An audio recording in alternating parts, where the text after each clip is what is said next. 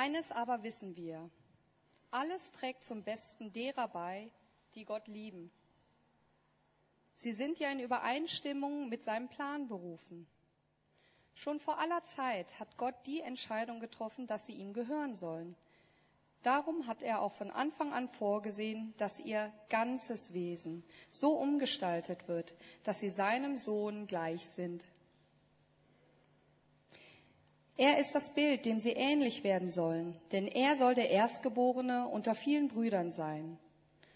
Und weil Gott sie für dieses Ziel bestimmt hat, hat er sie auch berufen. Und weil er sie berufen hat, hat er sie auch für gerecht erklärt. Und weil er sie für gerecht erklärt hat, hat er ihnen auch Anteil an seiner Herrlichkeit gegeben. Was können wir jetzt noch sagen, nachdem wir uns das alles vor Augen gehalten haben? Gott ist für uns. Wer kann uns da noch etwas anhaben? Er hat ja nicht einmal seinen eigenen Sohn verschont, sondern hat ihn für uns alle hergegeben. Wird uns dann zusammen, wird uns dann zusammen mit seinem Sohn nicht auch alles andere geschenkt werden? Wer wird es noch wagen, Anklage gegen die zu erheben, die Gott erwählt hat? Gott selbst erklärt sie ja für gerecht. Ist da noch jemand, der sie verurteilen könnte? Jesus Christus ist doch für sie gestorben. Mehr noch. Er ist auferweckt worden und er sitzt an Gottes rechter Seite und tritt für uns ein. Was kann uns da noch von Christus und seiner Liebe trennen? Not? Angst? Verfolgung? Hunger, Entbehrungen, Lebensgefahr, das Schwert des Henkers. Mit all dem müssen wir rechnen. Denn es heißt in der Schrift, deinetwegen sind wir ständig vom Tod bedroht. Man behandelt uns wie Schafe, die zum Schlachten bestimmt sind. Und doch, in all dem tragen wir einen überwältigenden überwältigenden Sieg davon, durch den, der uns so sehr geliebt hat.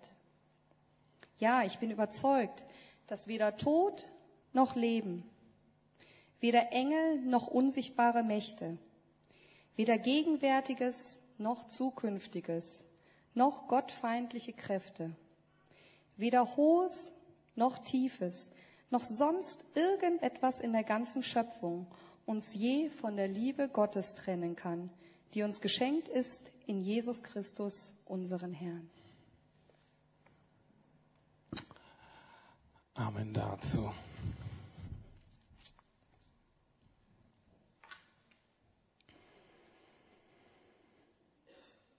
Ja, es gibt einfach Texte in der Schrift, die sind in sich einfach super.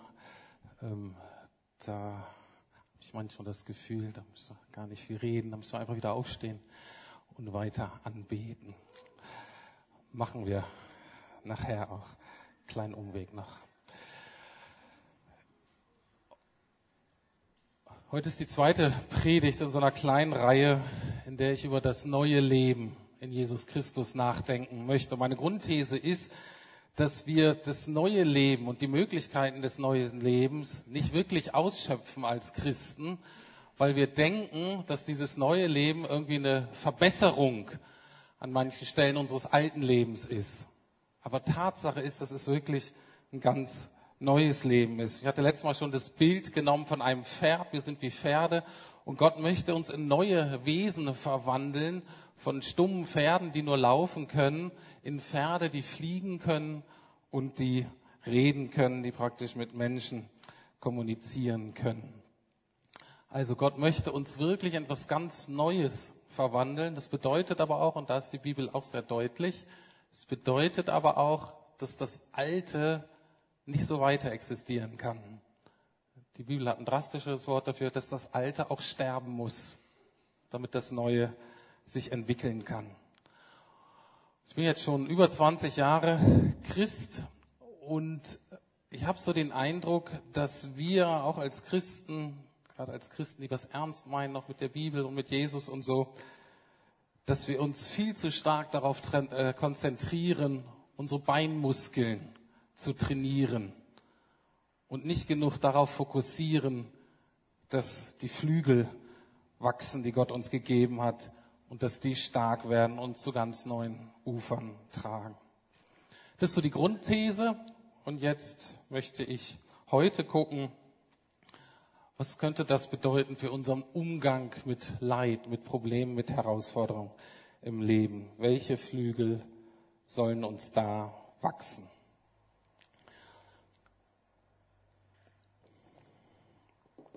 Ich bin mittlerweile alt genug, dass ich sagen kann, dass ich keinen Menschen getroffen hat, der nicht leidet. Ich habe noch keinen Menschen getroffen, dass, wenn ich ihn näher kennengelernt habe, der nicht wenigstens einen Lebensbereich hat, in dem er wirklich in Not ist, in dem er unter Druck ist, in dem er sich eigentlich irgendwie überfordert fühlt. Ich möchte hier heute aber nicht auf die unterschiedlichen einzelnen Arten von Leid eingehen. Die brauchen ja alle eine unterschiedliche Reaktion. Also Familien zum Beispiel brauchen immer Hilfe und Unterstützung. Aber es ist eine andere Unterstützung nötig, wenn es die normalen Erziehungsprobleme gibt, als wenn sie zum Beispiel ein chronisch krankes Lebensbe äh, Krankheit, also ein chronisch krankes Kind haben, dessen Leben bedroht ist. Eine Arbeitsstelle zu verlieren ist oft schlimm und eine Herausforderung, aber es ist ganz was anderes, als einen geliebten Menschen zu verlieren. Und je nachdem, was uns begegnet, müssen wir auch unterschiedlich darauf reagieren. Und ich möchte jetzt aber eben nicht auf diese unterschiedlichen Arten eingehen, sondern möchte euch mehr einen Rahmen geben oder möchte mehr eine Grundlage legen, auf der ihr alle einzelnen unterschiedlichen Probleme angehen könnt und möchte das eben anhand des Textes aus Römer 8 tun. Es sind heute fünf Punkte. Das ist möglich, weil wir eine neue Hoffnung haben, ein neues Ziel, eine neue Interpretation des Leides und der Umstände, damit auch ein neues Selbstbild, das heißt eine neue Interpretation von dem, wer wir eigentlich sind und auch wir haben eine neue Autorität bekommen, die wir auch viel zu selten ausnutzen. Fangen wir mit der Hoffnung an. Ich habe einen Text, äh, einen Vers vorher genommen, Vers 18. Üna hat ja erst ab Vers 28 angefangen zu lesen. Aber in Vers 18 ist auch ein ganz wichtiger Vers. Da schreibt Paulus, ich bin aber davon überzeugt, dass unsere jetzigen Leiden bedeutungslos sind im Vergleich zu der Herrlichkeit, die er uns später schenken wird. Ich bin aber davon überzeugt, dass unsere jetzigen Leiden bedeutungslos sind im Vergleich zu der Herrlichkeit, die er uns später schenken wird. Dieser Vers kann sehr leicht missverstanden werden, besonders wenn es mir gerade wirklich dreckig geht. Paulus hat nicht im Sinne mit diesem Vers, mit dieser Aussage, das jetzige Leid zu minimieren, sondern er möchte die zukünftige Herrlichkeit maximieren. Also, Paulus sagt nicht, das jetzige Leid ist irgendwie gar nicht da und ist nicht so schlimm, sondern Paulus möchte den Fokus auf die zukünftige Herrlichkeit lenken. Er sagt also nicht, dass unsere Leiden irgendwie klein unwichtig und an sich bedeutungslos wären. Aber in dem Vergleich zu dem, was kommen wird, sagt er, fällt es nicht mehr ins Gewicht. Und Paulus weiß, wovon er redet.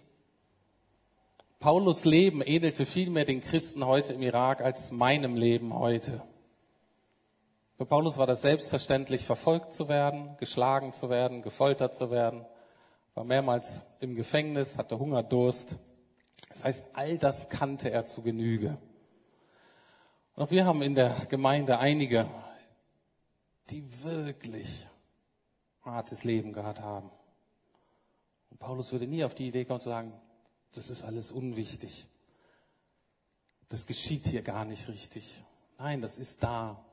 Aber er sagt, im Vergleich zu dem, was kommen wird, wird es nicht mehr ins Gewicht fallen. Und das, was kommen wird, das behandelt Paulus immer wie ein Fakt, eine Zusage, ein ganz sicheres Versprechen. Das Leid wird ein Ende haben und die Zukunft wird fantastisch sein. unsere Generation, meine Generation von Pastoren und wie wir so geprägt sind, wir reden da nicht mehr so viel davon. Wir versuchen sehr stark, unser Leben hier hinzukriegen, was ja auch wichtig ist. Aber die Bibel ist ganz klar. Es gibt eine Dimension, es gibt eine Hoffnung, die ist darüber hinaus, über dieses Leben. Und da sollen wir uns gegenseitig dran erinnern. Und da sollen wir uns gegenseitig ermutigen, darauf zu konzentrieren und dadurch auch Geduld zu trainieren. Das ist der erste Punkt. Wir haben eine neue Hoffnung. Der zweite Punkt ist, dass wir, wenn wir Jesus nachfolgen, wenn wir Christen geworden sind, wenn uns neues Leben geschenkt worden ist, dass Gott in uns ein neues Ziel gepflanzt hat, eine ganz neue Ausrichtung in unserem Leben. Und die beschreibt Paulus folgendermaßen. Und diese Ausrichtung ist nicht immer die Ausrichtung, mit der wir ursprünglich auf die Welt kamen und mit der wir so durch den Alltag gehen. Was sagt Paulus dazu? In Römer 8, Vers 29 sagt er, schon vor aller Zeit hat Gott die Entscheidung getroffen, dass wir ihm gehören sollen. Darum hat er auch von Anfang an vorgesehen, dass unser ganzes Wesen so umgestaltet wird, dass wir seinem Sohn gleich sind. Er ist das Bild, dem wir ähnlich werden sollen. Denn er soll der Erstgeborene unter vielen Brüdern sein. Auch das ist wieder so, das Ziel scheint so weit weg, so unwahrscheinlich, dass wir nicht wirklich glauben, dass das stimmt. Aber ich bin sicher, dass das genau das Ziel ist, was Gott mit uns verfolgt. Es ist nur die Frage, was für ein Ziel haben wir? Fragt euch mal, mit welchem Ziel lauft ihr eigentlich so durchs Leben, durch den Alltag? Was wollen wir erreichen? Gut, da gibt es unterschiedliche Typen. Die einen wollen ein bisschen mehr erleben und die anderen wollen lieber eine ruhige Kugel schieben. Wir wollen alle irgendwie Erfolg haben, Bloß ist es unklar, was das eigentlich ist, Erfolg, und wer definiert das. In Gesprächen, gerade mit Leuten, die, denen es gerade wirklich nicht gut geht, die gerade durchhängen, die auch wirklich in Herausforderungen stehen, höre ich oft Sätze wie die folgenden. Ich will doch nur einen Job, der zu mir passt. Das ist doch nicht zu viel verlangt. Warum tut Gott das denn nicht? Oder andere sagen, ich will doch nur dankbare Kinder. Ich investiere so viel Zeit und Geld Invest äh, und Energie in diese Belger. Das ist doch nicht zu viel verlangt, wenn die mal ein bisschen dankbar und zufrieden sind. Ich will doch nur genug Geld verdienen, um ja, meinen Alltag bestreiten zu können, dass ich über die Runden komme. Wohnung, Kleidung, vielleicht auch mal essen gehen. Urlaub wäre auch nicht schlecht. Oder aber natürlich für die unter uns, die chronisch krank sind, einfach, ich will einfach nur mal gesund sein für eine Zeit, vielleicht mal schmerzfrei. Das ist doch nicht zu viel verlangt. Warum geht Gott da anscheinend nicht drauf ein?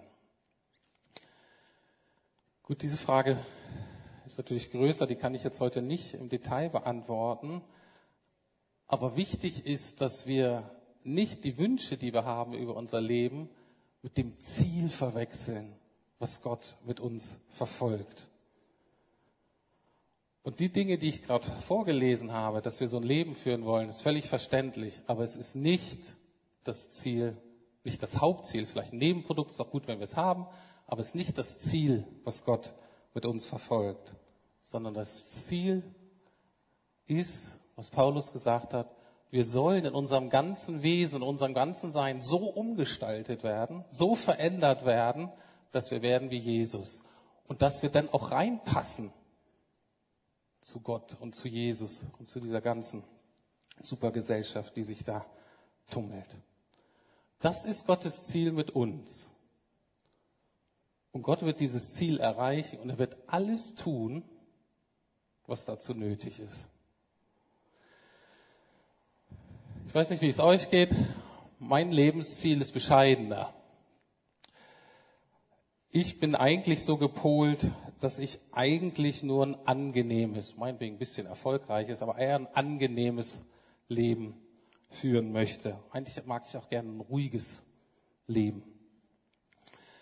Und nach meinem alten Lebensziel sind Leid und Problem und Herausforderungen, die ich nicht überwinden kann, die sind nur ärgerlich.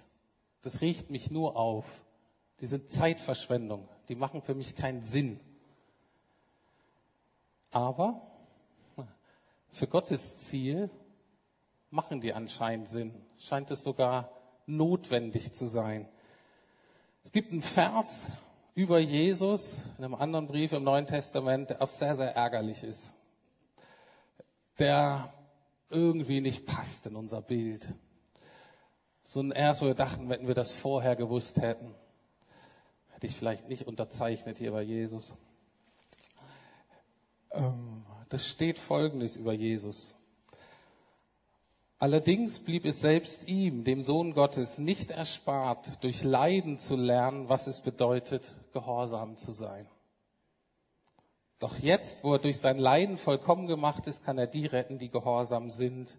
Ihm verdanken sie alle ihr ewiges Heil. Also, er sagt, selbst wenn ihm, dem Sohn Gottes, das nicht erspart wurde, durch Leiden Gehorsam zu lernen, ich würde es erweitern, Vertrauen zu lernen, echte Hingabe zu lernen, sich hinzugeben, zu vertrauen, gehorsam zu sein, wenn alles in dir schreit, Junge, schlag die andere Richtung ein. Das kann nicht gut gehen, das tut nur weh, das ist überfordernd, das ist überwältigend, du gehst vielleicht unter.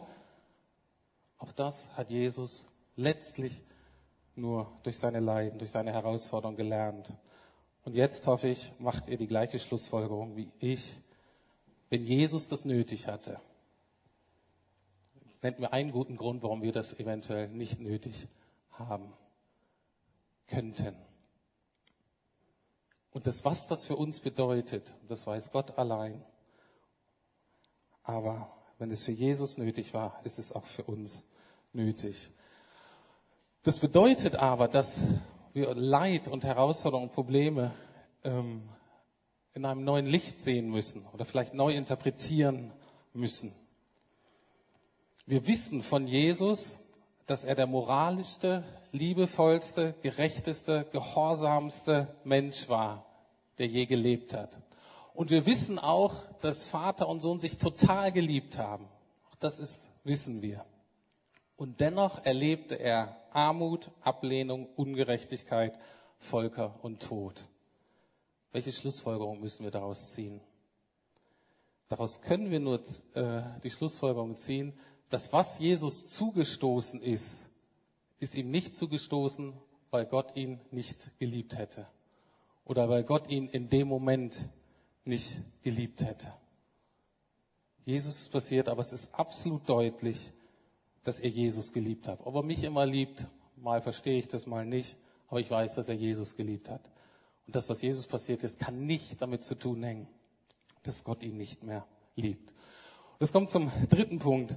Eine neue Interpretation des Leides. Und das ist mir jetzt ganz wichtig, dieser Punkt, weil immer, wenn wir unter Druck kommen, wenn wir in Not geraten, wenn wir mit Leid konfrontiert werden, wenn wir vor Herausforderungen stehen, die wir nicht überwinden können, denn entsteht Druck und dieser Druck drückt praktisch wie von selbst oft unser altes Wesen hervor, unsere alte Prägung, ähm, auch unsere alte Prätation des Lebens. Und zwar könnt ihr die auf die Spur kommen, wenn ihr sensibel werdet den Gedanken oder den Selbstgesprächen, die ihr führt, die Dinge, die ihr euch sagt. Ich gebe euch mal 20 Sekunden und ihr guckt vielleicht gerade mal eine aktuelle Herausforderung, eine aktuelle Not, die ihr habt. Etwas, was wirklich schwierig gerade ist oder schmerzhaft.